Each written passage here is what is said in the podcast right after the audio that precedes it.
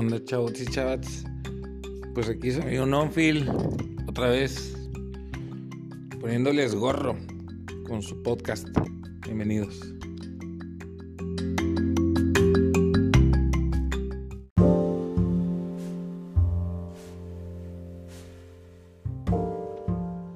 Pues como siempre voy a tratar de ser lo más rápido, conciso y preciso posible. Voy a empezar primero por lo más importante del día, que es que Biden y Kamala Harris, en su dupla contendiente por la presidencia, ha logrado su cometido y hoy han tomado el poder de la Casa Blanca y pues el señor Trump se tuvo que retirar. No muy, o creo que está, a mí no me cae bien, eso es algo muy, digamos, de educación propio. Despedirte, ¿verdad? O sea, digo, está cañón. Está cañón porque es como cuando tienes un buen coche y se lo prestas a alguien, ¿verdad? Y, y luego se lo tienes que quitar y, y esa persona ya piensa que es de él. Pues no, o sea, por eso mismo ese coche, el que lo maneja es el presidente nada más y se tiene que ir pasando. Pero ese coche no es de ninguno de los presidentes, es un coche de la nación. Y es en lo que está constituida sus bases, ¿verdad? Entonces no te lo puedes quedar, Trump, o sea, está chido, pero presta las llaves, abuelito.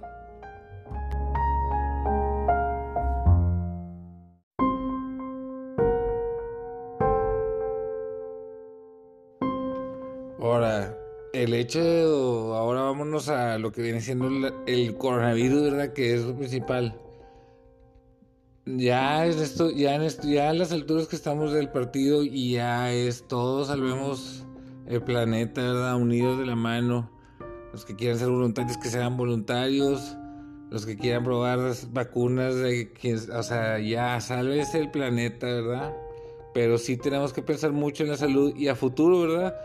¿Cómo se puede prevenir los virus del futuro? Siendo más higiénicos, o sea, no nos cuesta nada seguir comprando el gel antibacterial, eh, usar cubrebocas cuando se pueda, porque también ya vimos que ayuda a mitigar enfermedades respiratorias causadas por el smog o, si, quieres, si quieres un mejor nivel de vida, necesitas tomar medidas sanitarias para coexistir en este planeta, porque todos estamos aquí coexistiendo y si tú haces algo que no va con las medidas sanitarias propias, va a afectar a todo el ecosistema y no es un regaño, solo es, solo es un consejillo, amiguilles.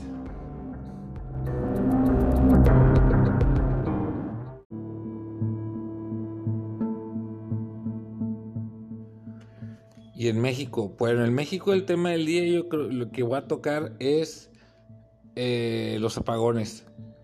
Sé que puede ser que parezca que es como una guerra y no, no, claro que no, no, o sea, no nos debemos de preocupar, pero sí tenemos que actualizar los sistemas. Es bien simple, es una cosa de, tecnología, ¿verdad? Porque con las actualizaciones de los sistemas puedes controlar desde una central eh, lo que están eh, pasando en las en las demás, ¿verdad? Vamos a ver, vamos a tomar este, este caso. Eh, los apagones suceden por el, el, problema entre las oscilaciones. Las oscilaciones que es que, que para, para, poder tener más energía no es corriente directa, no va viajando de un lado hacia otro, sino que son envíos de corrientes mediante magnetismo para un lado y para el otro como oscilaciones, como quien frota una cuerda de guitarra y pues empieza a sonar. Bueno, lo que suena, la resonancia esa es la electricidad que nosotros consumimos, ¿verdad? Pero realmente la, todos los cables eh, en sí no, eh, es directa corriente, por eso usan transformadores. Entonces, el problema son las coordinaciones entre las, las diferentes plantas eh, ya sean termoeléctricas o hidroeléctricas o lo que sea que, esté, que se utilice para hacer electricidad, la coordinación entre ellas es el problema y eso se hace con una actualización del sistema. Écheme un grito de volar se hace, porque hoy sí eh, me dio mucho agüite con el señor Chencho, no sé cómo le dicen los el, señor Crescencio Sandoval, o sea, porque pues, no es correcto. O sea, no sé, ¿verdad? Yo desconozco eh, si alguien tiene algo con él o lo que sea, pero no es correcto.